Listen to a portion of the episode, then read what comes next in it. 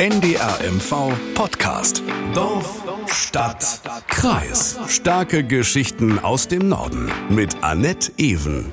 Und heute sind wir mal draußen. Ich bin mit Katja Bülow aus dem Ostseestudio in Rostock unterwegs. Und zwar in Rostock in Lichtenhagen. Das liegt im Nordosten der Stadt, fast an der Ostsee. Genauer gesagt sind wir in der denkmalgeschützten Fußgängerzone, dem Lichtenhäger Brink. Wir sitzen auf einer Parkbank im Schatten bei wunderbarstem Wetter. Viel Grün drumherum. Weiter hinten ist ein äh, sprudelnder Brunnen, also äh, zwischen Plattenbauten ganz idyllisch hier, muss ich sagen. Aber hast uns ein schönes Plätzchen ausgesucht. Ja. Warum wir genau hier sind, das werden wir im Laufe der Folge noch klären. Noch ein kleiner Hinweis, bevor wir äh, weitermachen. Diese Folge, die zeichnen wir am 23. August auf. Das nur als Information, falls Sie den Podcast zu einem späteren Zeitpunkt hören. Deutschland den Deutschen, Ausländer raus. Wenn ich das sage, kriege ich äh, schon Gänsehaut. Vor 30 Jahren schalten diese Rufe durch die Straßen, ähm, in denen wir vorhin hierher gelaufen sind, Katja. Ehrlich gesagt, aus meiner heutigen Sicht unvorstellbar, dass das hier um die Ecke passiert ist. Vom 22. Äh, bis zum 25. August 1992 tobte hier der rechte Mob vor einem der Plattenbauten, dem sogenannten Sonnenblumenhaus. Die Ereignisse gelten als die schlimmsten und massivsten rechtsextremen Angriffe nach dem Zweiten Weltkrieg. 30 Jahre nach Lichtenhagen, Blick zurück und nach vorn. Das ist unser Thema heute. Was ist seitdem passiert? Was ist alles in Bewegung geraten und was müsste vielleicht noch passieren? Über all das wollen wir in dieser Folge sprechen und wir wollen auch die Frage stellen, wie kann ein angemessenes Erinnern aussehen? Katja, du hast dich lang mit dem Thema auseinandergesetzt. Erstmal hallo, ich habe dich gar nicht begrüßt vorhin. hallo, freut mich. Ähm, du hast dich lang mit dem Thema auseinandergesetzt für NDR1 Radio MV und auch äh, für Deutschlandfunk. Auch 30 Jahre danach, die Ereignisse von damals, die haben Rostock und die Menschen, die hier leben, geprägt, oder? Allerdings. Also ich habe mit vielen Rostockern und auch mit Menschen von außerhalb darüber gesprochen. Manche hatten eine ganz persönliche Beziehung zu dem Thema, und, aber fast alle hatten eine klare Meinung, was Lichtenhagen für Rostock bedeutet. Ich komme aus Kiel, wohne in Berlin. Äh, bevor ich selbst das erste Mal in Rostock war, wusste ich von Rostock nur Lichtenhagen 92. Das war alles, was ich über Rostock wusste. Und ja, dass es ja irgendwelche Boote und einen Hafen gibt, ne? das war's. Ja, was soll ich sagen? Da war ich noch ziemlich jung. Also ich kann da nicht viel drüber sagen. Ist halt ne, eine doofe Geschichte, die halt war. Und auch für die Menschen, die da gelebt haben. Aber an sich äh, ist es ja nicht mehr so ja, ähm, Verantwortung zu übernehmen und ja auch solidarisch und äh, verantwortungsvoll mit Menschen umzugehen, die von Rassismus betroffen sind. Das ist ein sehr, sehr großes Thema. Wir erinnern Lichtenhagen immer, aber was, was uns dazu bringt, ist Veränderung. Ich empfinde die rassistischen Ausschreitungen von 92 als eine Wunde in der Geschichte der Stadt, die ich weiß nicht ganz genau, die für unterschiedliche Menschen in unterschiedlicher Weise verheilt ist. Auf jeden Fall ist es ist eine Narbe geblieben und äh, die auch immer wieder daran erinnert und auffordert, sich damit zu beschäftigen. Für alle, die die Geschehnisse nicht mehr ganz so präsent haben oder die noch gar nicht gelebt haben, eine kurze Erinnerung. Es war in allen Medien die Angriffe gegen das Sonnenblumenhaus. Ein Hochhaus, Plattenbau, elf Stockwerke mit sieben Aufgängen. An einer Seite ist das riesige Bild einer Sonnenblume, deshalb ja auch der Name, ne? Genau. Und da in diesem Haus waren einerseits Vertragsarbeiter aus Kuba und Vietnam untergebracht, mhm. die früher von der DDR angeheuert wurden als ja, günstige Arbeitskräfte, die auch die Arbeit gemacht haben, die keiner sonst gerne machen wollte. Ja. Nach der Wende wollte man die aber wieder loswerden. Also im deutschen Einigungsvertrag stand ganz klar drin, dass die plötzlich nur noch Bleiberecht hatten. Mhm. Und viele Betriebe haben ihre Vertragsarbeiter damals zur Ausreise genötigt die waren irgendwie, hingen die in der Zeit sehr in der Luft. Direkt neben dem Heim dieser Vertragsarbeiter war die ZAST, also die zentrale Aufnahmestelle für Asylbewerber. Jeder, der in Mecklenburg-Vorpommern Asyl be beantragt hat, der musste dahin. Ja. Die war aber allerdings seit Monaten überfüllt. Also es kamen immer mehr Menschen, die wurden überhaupt nicht mehr reingelassen. An der Tür wurde denen manchmal gesagt, hier nix Asyl ist nicht. Mhm. Ähm, die Leute haben draußen kampiert. Es gab keine Toiletten. Sie haben nichts zu essen gekriegt. Toiletten, die Stadt wollte gab es deshalb nicht, weil die Stadt angeblich gesagt hat, sie möchte diese Situation nicht legalisieren. Wahnsinn. Und das alles ja in einer Situation, wo es in ganz Deutschland ja eine heftige Debatte um Asylpolitik äh, gab, in der Politik und auch in den Medien. Ne? In der Zeit gab es große Diskussionen über Asylbetrug und Wirtschaftsflüchtlinge. Es gab, das, also das kann man glaube ich heute wohl ruhig so sagen, es gab Kampagnen in der Presse mhm. gegen Zuwanderung. Immer wieder, überall in Deutschland, äh, äh, Angriffe auf Ausländer. Aber vor allem, muss man leider auch sagen, in Ostdeutschland das hat sich schon Monate vorher aufgebaut. Mhm. Und hier in Rostock äh, vor dem Sonnenblumenhaus in den Tagen, äh, in denen sich das dann zugespitzt hat, da waren mehrere hundert Randalierer, haben Parolen gerufen wie Deutschland den Deutschen und haben Molotow-Cocktails auf das Sonnenblumenhaus geworfen. Daneben, das finde ich fast noch erschreckender, standen bis zu 3000 Zuschauer, die applaudiert haben. Meine. Es waren Getränke und Essensstände, da war richtig Volksfeststimmung. Die Angriffe gingen dabei erstmal gegen die, die Leute im Asylbewerberheim mhm. ähm, und auch gegen die Polizei. Aber irgendwann hat die Polizei die Asylbewerber rausgeholt aus ihrer Unterkunft und ähm, hat sich dann auch kurz danach selber zurückgezogen für eine ganze Weile. Wahnsinn. Und in der Zeit halt ist die Meute dann über das Heim der Vietnamesen hergefallen, ja. die sich da verschanzt hatten und auch beschlossen haben, wir, wir gehen nicht raus, wir, wir leisten keine Gegenwehr, wir möchten keinen Angriffspunkt bieten. Aber ja. die Meute hat weiterhin Molotow-Cocktails geworfen und das Haus brannte irgendwann, sodass die Vietnamesen sich übers Dach flüchten mussten. Ach. Bei uns in der NDR-Berichterstattung hörte sich das dann so an. Gewalt regierte in der vergangenen Nacht in Lichtenhagen.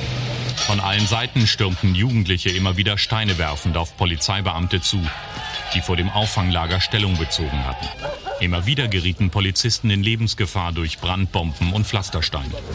Schon wieder sind neue Busse mit denen da. Ja. Die sollen die raus. Raus mit denen. Sagen so, wie es ist, die scheißen an. Man kann morgens hier nicht mal in Ruhe zur Arbeit gehen. Ich bin nicht ausländerfeindlich. Aber wie diese hier bewegen, das geht doch gegen jede deutsche Norm. Erhebliche Sachschäden, 150 Verhaftete, 30 verletzte Polizisten, davon einer lebensgefährlich. Beträchtlich auch der moralische Schaden, der der Hansestadt zugefügt wurde. Den Vietnamesen blieb heute Nacht nur die Flucht über das Dach ihres Hauses. Die Männer mussten mit Eisenstangen die Dachluken aufbrechen. Frauen krochen mit ihren Babys über das Dach, während die Randalierer das Haus stürmten. Also wie vorhin, oh, ich kann sowas gar nicht hören, da läuft mir wirklich eiskalt den, den Rücken runter. Ähm, auf diese Ausschreitung, oder Ausschreitung kann man gar nicht sagen, man muss wirklich Angriffe sagen. Eine Ausschreitung ist wahrscheinlich zu wenig. Äh, da sind ja dann die Medien aus ganz Deutschland draufgesprungen. Ich kann mich auch noch dunkel erinnern, ich war 12, 92. Osten war rechtsextrem. So habe ich das in Erinnerung. Und das hat ja alles auch eine Vorgeschichte. Und dazu gibt es auch einen äh, spannenden Film von meinen Kolleginnen äh, Caroline Kock und Jette Studier, Verharmlost und Vergessen, rechte Gewalt vor Lichtenhagen. Ähm, so heißt er und den finden Sie in der NDR-Mediathek. Katja, 30 Jahre ist das her. Nun sind wir mitten im Gedenkjahr. Es gibt offizielle Aktionen, darauf kommen wir gleich auch nochmal. Aber lass uns erstmal über die Menschen sprechen, die hier leben. Wie erinnern die sich an die Ereignisse? Das ist sehr unterschiedlich. Also es gibt was leider immer noch ganz oft zu hören ist, immer dieses Ja, aber. Mhm. Es war ja auch ganz schlimm und, und deswegen, äh, als ob man damit die Angriffe rechtfertigen könnte. Es ist, äh, war, natürlich war die Situation schlimm hier, aber das, greif, das, rechtfertigt natürlich nicht, Menschen anzugreifen. Das hätte eigentlich äh, dazu führen müssen, dass die Leute etwas tun, dass die Leute die Stadt äh, beschimpfen und sagen, warum tut ihr nichts? Aber stattdessen wurde die, wurden die Migranten angegriffen. Viele gibt es auch, die möchten am liebsten gar nicht mehr zurückdenken. Okay. Also viele Einheimische, viele, die hier wohnen, fühlen sich mittlerweile auch stigmatisiert, werden immer wieder mit diesem Thema in Verbindung gebracht. Und auch Betroffene, die damals mit im Sonnenblumenhaus waren, ähm, vor allem ältere Vietnamesen, sagen manchmal jetzt, ich möchte endlich meine Ruhe haben, ich möchte nicht immer und immer wieder daran erinnert werden. Aber es gibt auch einige, die immer noch nach neuen Wegen des Gedenkens suchen. Inzwischen ist auch eine neue Generation rangewachsen, Leute, die das gar nicht erlebt haben, ähm, aber die heute Fragen stellen aus ganz mhm. anderer Perspektive, die wissen wollen, wie konnte es zu diesem Pogrom kommen. Der oder das Pogrom, ganz nebenbei bemerkt, das habe ich mich gefragt in der Vorbereitung. Das habe ich auch erst mal nachgeschlagen. äh, laut Duden geht beides. Ach, okay, aber ich ja beruhigt. Also wichtig ist, es heißt wirklich Pogrom, nicht Progrom, was ja auch immer gerne mal gedacht, verwechselt ja. wird.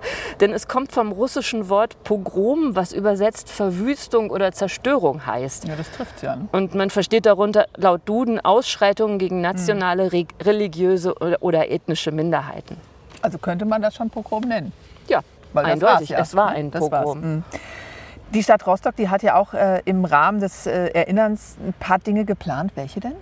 Also die Stadt, die hadert ja auch mit sich, weil sie damals wirklich keine besonders rühmliche Rolle gespielt hat. Also schon im Vorfeld der Ausschreitungen gab ja. es ja unübersehbare Missstände, gegen die niemand etwas getan hat.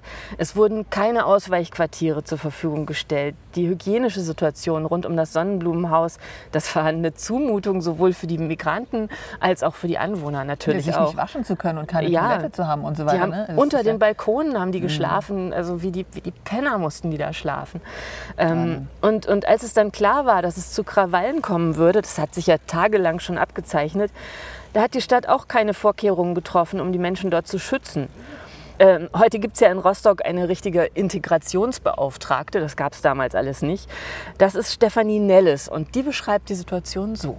Viele Dinge sind nicht gut gelaufen und das ist natürlich immer schwierig aus so einer Position, also ich spreche ja jetzt als Vertreterin der Stadtverwaltung, hier Aktionen zu planen, ne? weil das immer auch so ein bisschen, ja, man ist ja, sag ich mal, auch immer so ein Stückchen mit in dieser Täterrolle ne? und das wird natürlich auch von der Zivilgesellschaft zu Recht, ich will das überhaupt nicht kritisieren, also zu Recht eben auch kritisch äh, beäugt und dann wird gesagt, oh, was macht ihr denn da wieder? Ähm, ich glaube, das ist eben, da, da muss man sehr sensibel sein und das war auch genau der Hintergrund, weshalb wir schon im Herbst letzten Jahres, also eine regelmäßige Arbeitsgruppe einberufen haben mit ganz vielen Akteuren aus der Zivilgesellschaft. Da geht es natürlich zum einen genau um diesen Austausch, äh, was, was wollen wir machen, um da sozusagen einen Überblick zu bekommen, aber eben auch genau aus der Zivilgesellschaft genau zu diesen Punkten Rückmeldung zu kriegen, was, was dürften wir nicht tun als Stadt. Ja, für das Gedenkjahr hat die Bürgerschaft jetzt 80.000 Euro in ihren Haushalt eingestellt. Und wie Frau Nellis schon gesagt hat, es hat sich eine Arbeitsgruppe gegründet, die koordiniert von der Stadt die Planung in die Hand genommen hat. Ja. Mitglieder in dieser Arbeitsgruppe, das sind im Wesentlichen diejenigen, die auch zum Rostocker Bündnis Gedenken gehören. Das ist ein Bündnis von mehr als 20 Institutionen und Vereinen über Parteigrenzen hinweg, die sich schon vor einem Jahr zusammengetan haben. Das geht von Bund Braun über Migrantenorganisationen bis zur Kirche oder den Gewerkschaften. Und übrigens ist auch die linksextreme Antifa mit dabei. Ach. Für alle, die sich da wundern. Ja, ich zum Beispiel.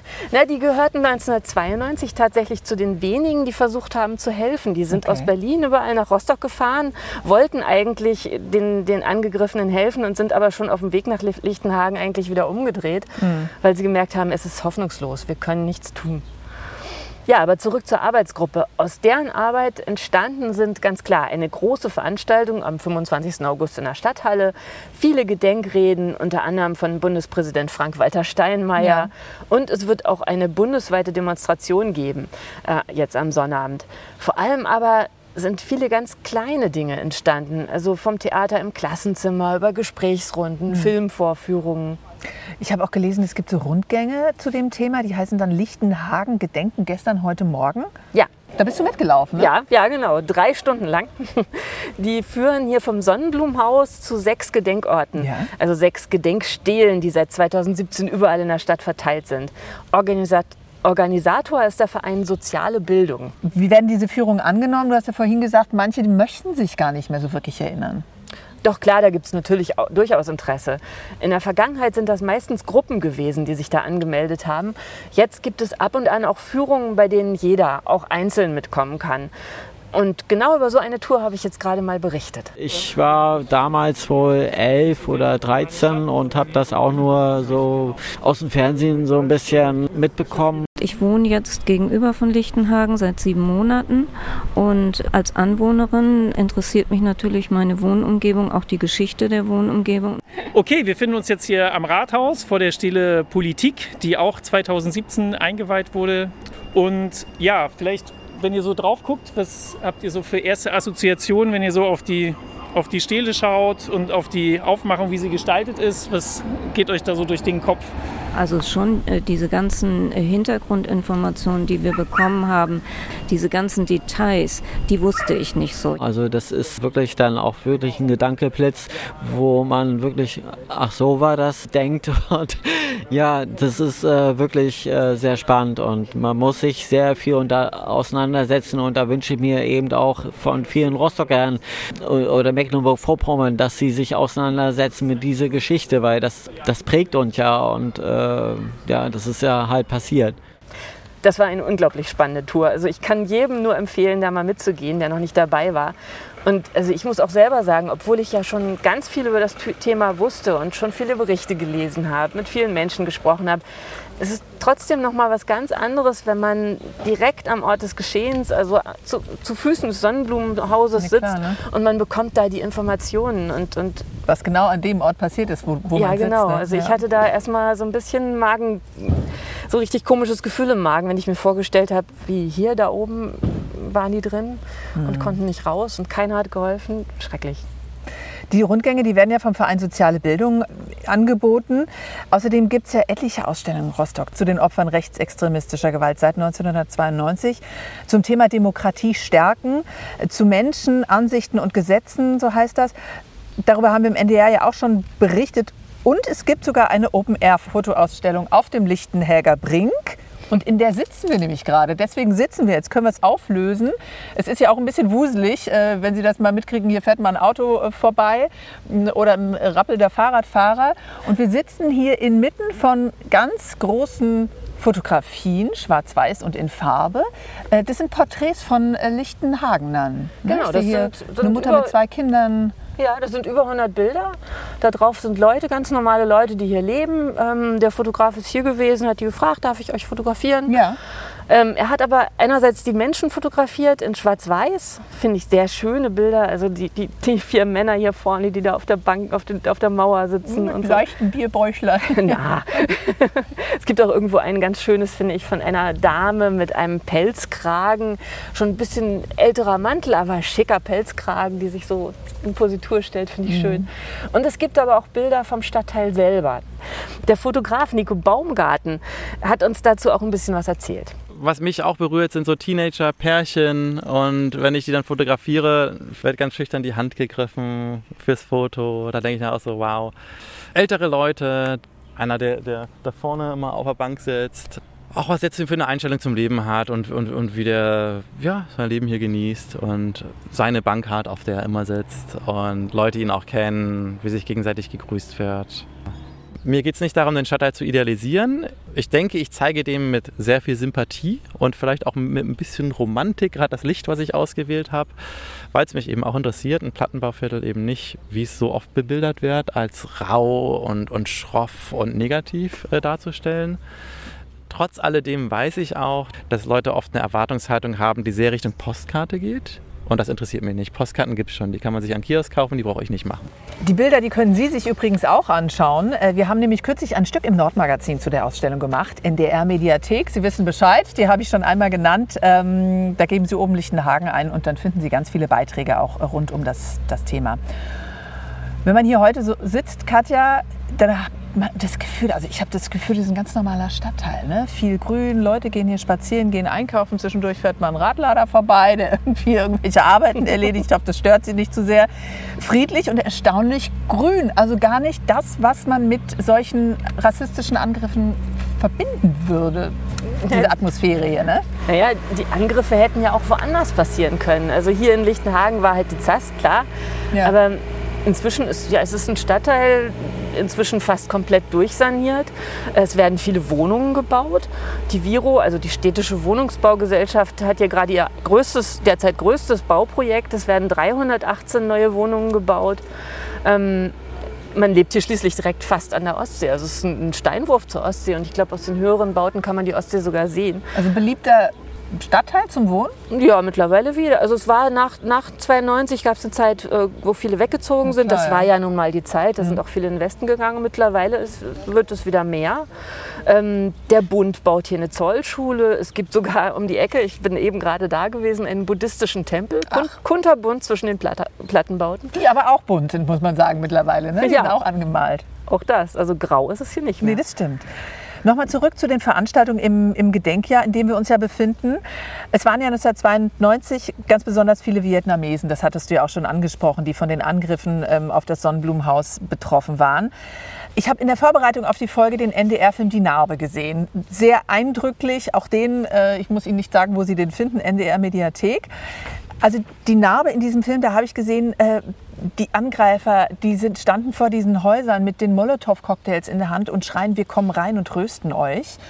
Ähm, und greifen dieses Haus an, in dem Menschen zu Hause sind, das, das schon brennt. Und die haben ja bewusst in Kauf genommen, dass man darin sterben könnte. Hm. Unglaublich. Also kann man nicht fassen. Aber nachdem, damals war es ja auch so, nachdem die Vietnamesen sich äh, selber größtenteils befreit haben, ja sind sie weggebracht worden. Erstmal hier in eine Sporthalle mhm. in Marienehe. Dann hieß es nach drei Tagen, ihr könnt wieder zurückgehen. Die, die, haben gesagt, nein, aufgebrochene Türen, da fühlen wir uns ganz sicher nicht sicher. Sie waren ja wahrscheinlich auch schwer traumatisiert. Ja, mussten aber mit der Stadt erstmal diskutieren. Mhm. Und äh, dann hat man ihnen zugestanden, dass sie nach Nix, ins Schulhe ehemalige Schullandheim, gehen durften. Mm, da haben sie dann ein paar Tage zusammengesessen, haben erstmal versucht zu verdauen, was ihnen passiert ist und haben beschlossen, wir müssen aktiv werden. Wir müssen selber in der Stadtgesellschaft aktiv werden. Ja. Und da ist dann der Verein Dien Hong, ein deutsch-vietnamesischer Verein, entstanden, ähm, den es auch bis heute gibt. Mhm. Und der nutzt das Gedenkjahr 2022 trotz all dieser schrecklichen Erinnerungen, um ein ganz und gar fröhliches Projekt anzuschieben. Nämlich einen interkulturellen Chor, geleitet vom Volkstheaterregisseur Stefan Brauer, als der sich im Mai gegründet hat, war ich bei der ersten Probe dabei. Dann hören wir mal rein. Let the sunshine, let the sunshine in. Nur mal so mal eine Stimme zu haben. Let the sunshine in von her. Ich mag Musik, habe schon im Chor gesungen in der Schulzeit und wollte einfach mitmachen.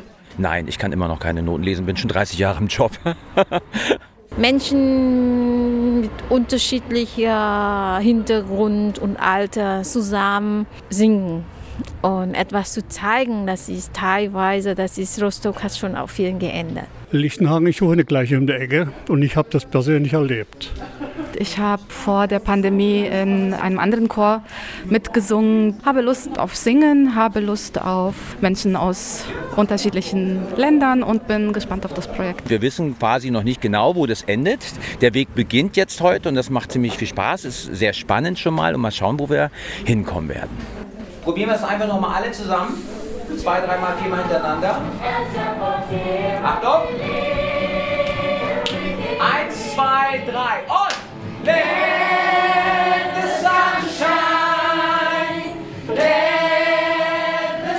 Das klingt lebendig und bunt, als ob die da irgendwie viel Spaß haben.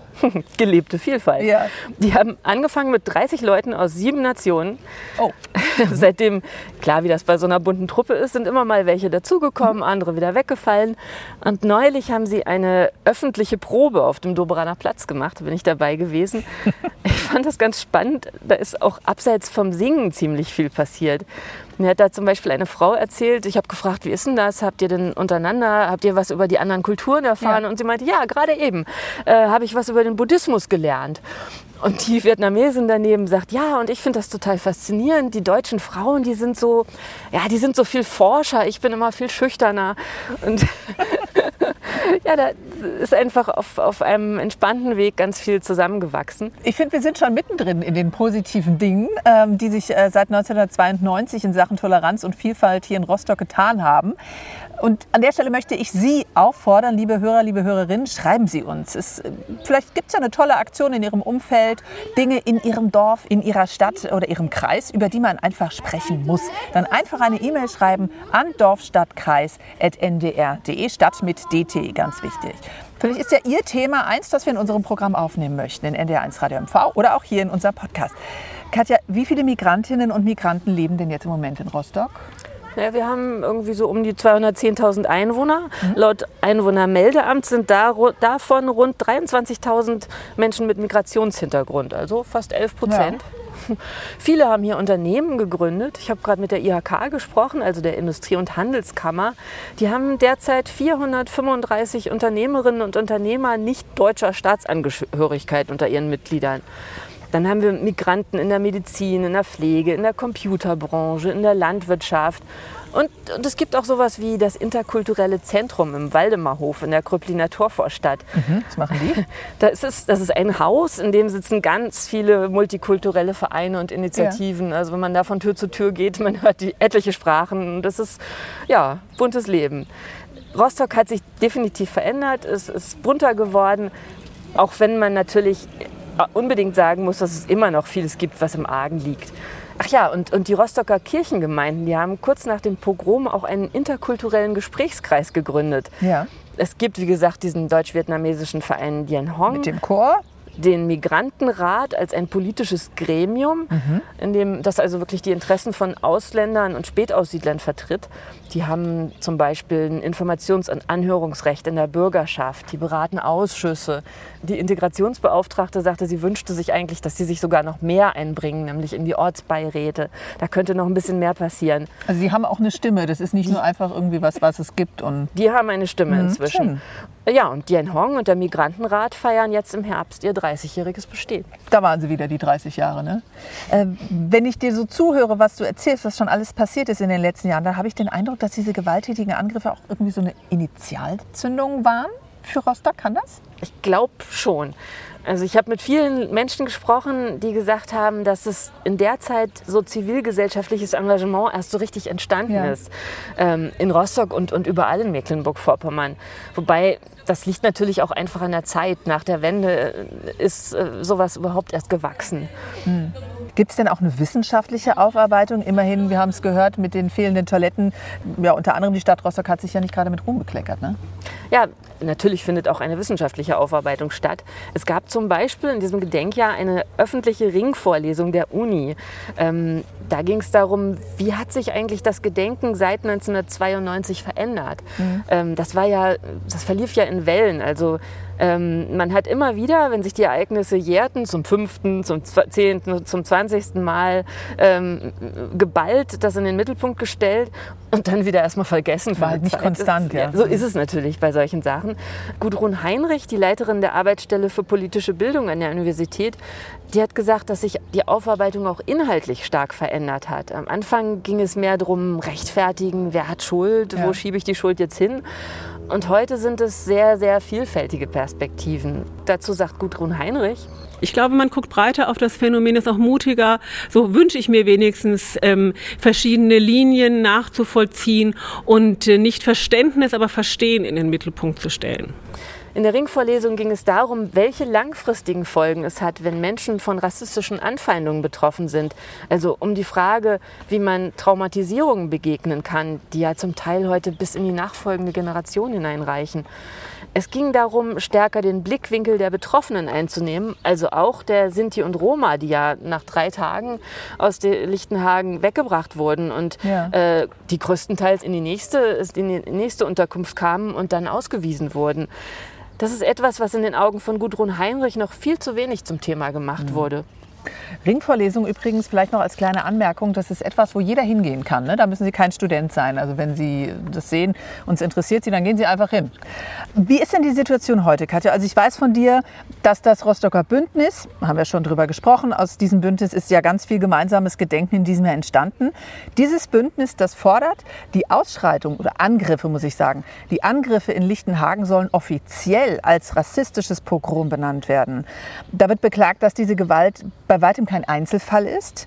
Wir haben ja schon gesprochen über die äh, Ausstellung in der Sozietät Maritim. Ich meine mich richtig zu erinnern, es waren auf jeden Fall über 180 äh, Menschen, die in Deutschland seit Anfang der 1990er Jahre durch rechte Gewalt ums Leben gekommen sind. Ich meine, Stichwort NSU, Hanau, dieses große Thema brauchen wir jetzt gar nicht aufmachen. Aber es zeigt ja, ähm, es gibt solche Gewalt ja noch bis heute. Ja klar, Rassismus ist nach wie vor hochaktuell. Darüber habe ich mich auch mit Sayed Hashimi von Jugend spricht unterhalten. Ja. Das ist ein Projekt ins Leben gerufen von jungen Menschen mit Migrationshintergrund. Und er sagt, dass seine Mitstreiter vor allem unter Alltagsrassismus leiden, der nicht Betroffenen manchmal gar nicht so auffällt. Hast du ein Beispiel da? Naja, das zieht sich durch den ganzen Alltag. Also es fängt an bei der Jobsuche. Es geht, die Betroffenen sagen auch institutionellen Rassismus, der natürlich immer ganz schwer zu belegen ist, Ja, so klar. von außen. Sayed Hashimi hat mir erzählt, Ich kenne viele Jugendliche, die erzählen manchmal Sachen, die äh, immer noch nicht so akzeptabel ist. Zum Beispiel, wenn die spät unterwegs sind, irgendwie von anderen Leuten, andere Jugendliche nicht so nette Worte hören. Ich weiß ehrlich gesagt nicht, woran das liegt, wer da lebt. Ich werde nicht verurteilen jetzt. Aber trotzdem diese, diese, diese Situation, diese Angst immer noch da. Ja, und das ist dann auch der Anlass für die jungen Migranten gewesen, sich zum Projekt Jugend spricht zusammenzutun, mit dem sie heute in Schulen gehen, Seminare geben und jungen Migranten dabei helfen, sich hier in Deutschland zurechtzufinden. Die Angriffe in Lichtenhagen vor 30 Jahren, die richteten sich ja zunächst ähm, gegen die Menschen in der ZAST, in der zentralen Aufnahmestelle für Flüchtlinge, damals restlos überfüllt. Äh, wie ist die Situation eigentlich heute für neu ankommende Geflüchtete? Ja, heute gibt es die Erstauf zentrale Erstaufnahmestelle in Horst. Die ist ja direkt nach Lichtenhagen geschaffen worden. Ja. Absolut auf dem Land, kein Ort, keine Stadt in der Nähe. Bis zu 650 Geflüchtete. Und das nicht nur für ein paar Tage, sondern sie sind dort teilweise monatelang in Mehrbettzimmern, ohne die Möglichkeit, mal eben in einen Ort zu gehen, mit anderen Menschen Kontakt aufzunehmen. Das Rostocker Bündnis Gedenken fordert darum eine dezentrale Unterbringung von Geflüchteten in Mecklenburg-Vorpommern. Und außerdem würden sie gerne, dass dieser Blick zurück, wie er jetzt im Gedenkjahr stattfindet, mehr Kontinuität bekommt. In der Bildung, in der Forschung und im gesellschaftlichen Diskurs. Nicht nur alle fünf Jahre zum Jubiläum. Ne? Genau. Der große Tag der Begegnung in der Rostocker Stadthalle, die bundesweite Demo, über die wir gesprochen haben, all das, das dient ja auch dazu, zu sensibilisieren für dieses Thema. Und das ist ja auch noch lange nicht Geschichte, ne? das ist ja hochaktuell. Nee, noch lange nicht. Also es ist auch einfach so, Toleranz, buntes Miteinander, das ist nie fertig. Das ist immer ein Prozess und man muss letztendlich immer weiter daran arbeiten. Also ich merke schon, es ist ein weites Feld, dieses Thema. Ähm, am Ende, Katja, noch die Frage, wie bist du denn an die Vorbereitung für den Podcast rangegangen? Du bist richtig tief eingetaucht, das äh, konnte ich schon hören. Ja, das war, das war eine Entwicklung, das war ein Prozess. Ich habe Erst habe ich angefangen, die Themen aufzugreifen, die jetzt einfach auf der Straße liegen. All diese Projekte, Veranstaltungen. Und ähm, aber je mehr ich damit mich beschäftigt habe, muss ich sagen, desto zerrissener wurde ich eigentlich. Ich hatte, ich hatte erst das Konzept schon fertig stehen, so machen Ja. wir das, das erzählen wir. Aber je mehr ich dann parallel immer wieder mit Leuten ins Gespräch gekommen bin, immer wieder über Dinge berichtet habe, desto mehr habe ich gemerkt, dieses Thema, das hat so viele Facetten. Es gibt so vieles, was wichtig ist. Also im Grunde können wir tagelang darüber reden. Also ich finde, es hört sich so an, als ob wir irgendwann noch mal eine zweite Folge machen über das äh, gesellschaftliche Engagement in Rostock. Wir haben noch lange nicht über alles geredet, oder? Nee, das können wir machen. Vielen Dank äh, an Katja Mülow. Vielen Dank an dich. Das war eine Folge Dorf, Stadt, Kreis aus dem Ostseestudio Rostock und auch aus Rostock vom Lichtenhäger Brink.